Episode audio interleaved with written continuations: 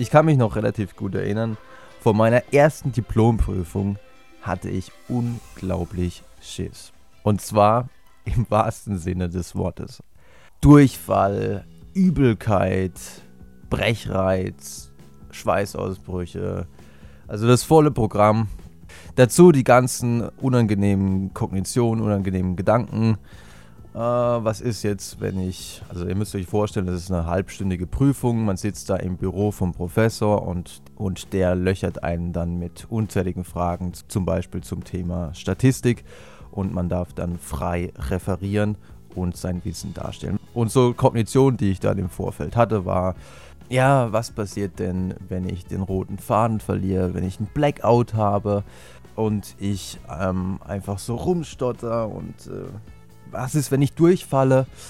Und diese Kognition gepaart mit den körperlichen Symptomen führten letzten Endes zu einer Art Panikattacke. Irgendwie habe ich es aber dann letztlich doch geschafft, in die Prüfung zu gehen und alles war halb so wild. Ja, der die Prüfer sind in der Regel wohlwollend. Selbst wenn man den Faden verliert, dann äh, helfen sie einem auch weiter. Und wie es so bei fast allen angsteinflößenden Situationen ist, je häufiger man es macht, desto natürlich ist man dann auch noch nervös, manchmal extrem nervös, das gehört einfach dazu. Aber es stellt sich eine gewisse Gewöhnung ein. Bei mir hat sich die Gewöhnung meines Erachtens auch dadurch noch ein bisschen schneller eingestellt, dass ich ab der zweiten Prüfung immer wenn ich gemerkt habe, okay, jetzt kommen die Symptome, ähm, jetzt werde ich gerade unfassbar nervös, dann bin ich dieser Fight-or-Flight-Reaktion, die sich dann im Körper einstellt, dann bin ich einfach dieser Fight-or-Flight-Reaktion gefolgt und bin dann Stunden vor der Prüfung wahnsinnig intensiv joggen gegangen, wodurch ich am Ende einfach so erschöpft und ja, ein Stück weit auch wirklich entspannt war, dass es mir tatsächlich gelungen ist, Stunden vor der Prüfung nochmal Schlaf nachzuholen, den ich in der Nacht zuvor, weil ich noch gelernt hatte und weil ich nervös war, nicht bekommen hatte. Also haben wir ja hier den Beweis in Anführungsstrichen, dass Sport, körperliche Verausgabung vor einer angstinduzierenden Situation Stress abbauen kann und wir der Situation entgegen einfach, also so war es zumindest bei mir, ja etwas gleichgültiger entgegentreten. Also, also ich war einfach so müde, der ganze Körper hat so ein bisschen gebitzelt und ja, es hat alles so wehgetan vom Joggen, ähm, dass es eigentlich alles irgendwie ein bisschen egal war, was jetzt passiert. Aber die Tatsache, dass es bei mir jetzt ganz gut funktioniert, heißt noch lange nicht, dass es bei allen gut funktioniert. Und deswegen schauen wir uns doch mal an, was die Forschung dazu zu sagen hat. Wir beginnen dabei mit Studien, die die sofortige Wirkung von einer einzelnen Sporteinheit, also man geht zum Beispiel joggen, wie ich das vor meiner Prüfung gemacht habe, auf die Ängstlichkeit und Stressreaktion des Körpers untersuchen. Wir schauen dann weiter, was passiert denn, wenn man langfristig trainiert, wenn man also über mehrere Wochen joggen geht und dann vor einer stress- und angstinduzierenden Situation steht, wie zum Beispiel einer sozialen Bewertungssituation, in der man frei reden muss. Für viele Leute ist es ja ziemlich unangenehm, und wir enden dann quasi im dritten Teil mit der Frage, ob langfristiges Training sich auch langfristig auf Ängstlichkeit oder Angststörungen positiv auswirken kann. Aber jetzt zuerst mal zu der akuten, sofortigen Wirkung von Sport auf die Ängstlichkeit. Es gibt da eine ganze Reihe von Studien, in denen man Versuchspersonen aufs Laufband geschickt hat oder auf den Fahrradheimtrainer und man sie vor der sportlichen Betätigung gefragt hat, wie ängstlich sie sich fühlen. Und man hat sie dann danach nochmal befragt und man konnte im Durchschnitt fast immer finden, ja, im Durchschnitt sind die Leute nach der sportlichen Einheit etwas weniger ängstlich.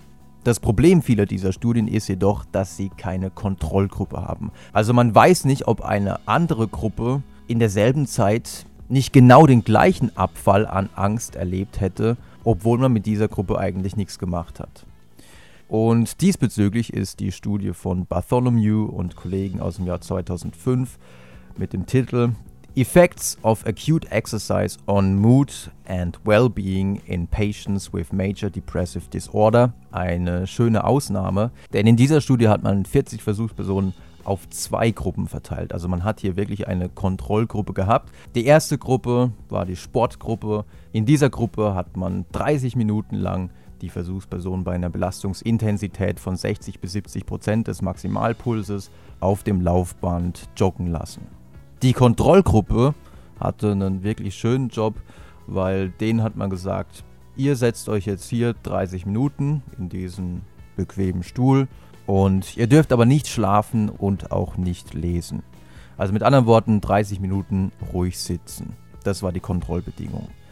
Die Ergebnisse zeigen, dass die Versuchspersonen, die 30 Minuten auf dem Laufband waren, tatsächlich 5 Minuten nach dem Joggen angaben, deutlich weniger ängstlich zu sein.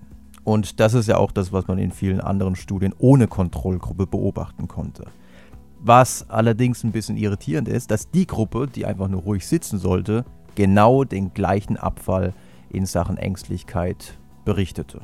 Nach circa 30 und 60 Minuten hat man alle Versuchspersonen nochmal gefragt, ja, wie sieht es denn jetzt aus mit eurer Ängstlichkeit? Und rein numerisch konnte man jetzt sehen, nach 60 Minuten schienen die Versuchspersonen der Laufbandgruppe ein bisschen weniger ängstlich zu sein, aber dieser Unterschied war nicht statistisch signifikant.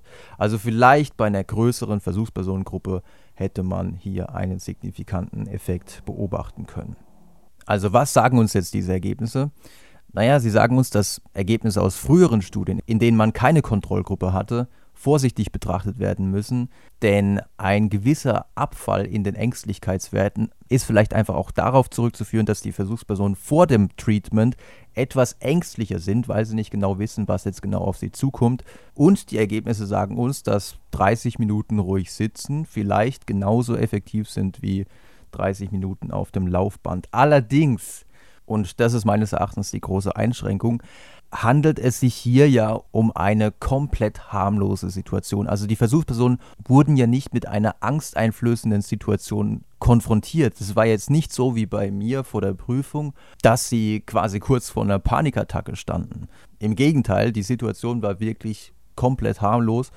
Und somit ist es wahrscheinlich auch schwieriger für die Versuchsperson überhaupt einzuschätzen, ähm, ja, wie ängstlich bin ich denn jetzt gerade. Also eigentlich ist das jetzt keine Situation, in der ich jetzt wahnsinnig ängstlich bin. Von daher sind die folgenden Studien, in denen man wirklich versucht hat, dann auch Emotionen zu erzeugen und, und wir werden gleich auf die eine oder andere krasse Studie zu sprechen kommen, in der man gezielt Panikattacken ausgelöst hat. Aber dazu gleich. Vorher noch die Studie von Smith aus dem Jahr 2013. Effects of Emotional Exposure on State Anxiety After Acute Exercise. Also mit anderen Worten, wie ist es denn, wenn ich Leute jetzt wirklich emotional aufwühlenden Situationen aussetze? Macht es dann einen Unterschied hinsichtlich ihrer momentanen Angst, ob sie vorher Sport gemacht haben oder nicht? Und in dieser Studie haben 37 Versuchspersonen teilgenommen, die an unterschiedlichen Tagen einmal auf einem Fahrradheimtrainer für ca. 30 Minuten strampeln sollten und an dem anderen Tag sollten sie auch auf dem Fahrradheimtrainer sitzen, aber, aber ohne aktiv zu werden. Das heißt, sie saßen da wirklich nur für 30 Minuten auf diesem Heimtrainer und sollten nichts machen, was ich persönlich als eine ziemlich künstliche Versuchsanordnung empfinde. Also das hätte man bestimmt besser machen können. Allen Versuchspersonen wurden, nachdem sie auf dem Heimtrainer gesessen hatten, am Computer 90 teilweise aufwühlende Bilder gezeigt, Davon waren 15 zum Beispiel bedrohliche Bilder wie das Bild einer zubeißenden Schlange oder eines maskierten Angreifers mit einem Messer. Und es zeigte sich nur, wenn die Versuchspersonen vorher auf dem Laufband gestrampelt hatten, also wirklich, also wirklich sportlich aktiv waren, dann wurden sie durch diese emotional aufwühlenden Bilder nicht weiter in Unruhe versetzt. Also sie haben dann angegeben, dass sie sich aktuell nicht so ängstlich fühlten eine wirklich interessante Herangehensweise. Wobei ich sagen muss, dass mir, wie gesagt, die Versuchsanordnung nicht so wahnsinnig gut gefällt. Diese künstliche Situation, auf dem Fahrradergometer zu sitzen und, und sich nicht sportlich zu betätigen, das könnte durchaus dazu geführt haben, dass der eine oder die andere ins Grübeln gekommen ist und sich Gedanken über die Hypothese hinter dieser Versuchsanordnung gemacht hat.